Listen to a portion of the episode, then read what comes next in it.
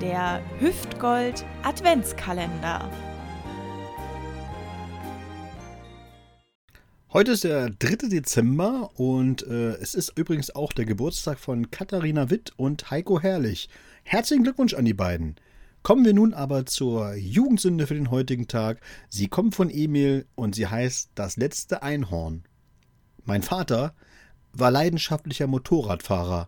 Er hatte eine Harley, setzte sich da gerne mal am Wochenende drauf und fuhr dann auch mal so zwei Stunden einfach durch die Landschaft. Einmal wir stritten uns schon seit dem Vorabend, war ich so sauer auf ihn, dass ich den Gummidödel aus dem Zimmer meiner Schwester gestohlen habe, den sie zum 18. von Freunden bekommen hatte. Das Saugnapfding hielt ich hinter meinem Rücken, latschte auf meinem Vater zu und dotzte ihm das Ding auf den Helm. Er guckte mich an. Was soll denn das? Ja, ähm, ich wollte nur eine sichere Fahrt wünschen.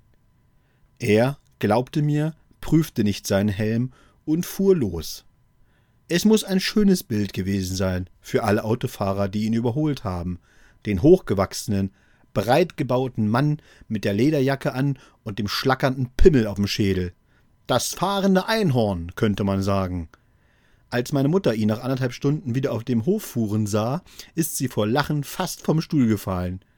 Wer nicht darüber lachen konnte, war mein Vater.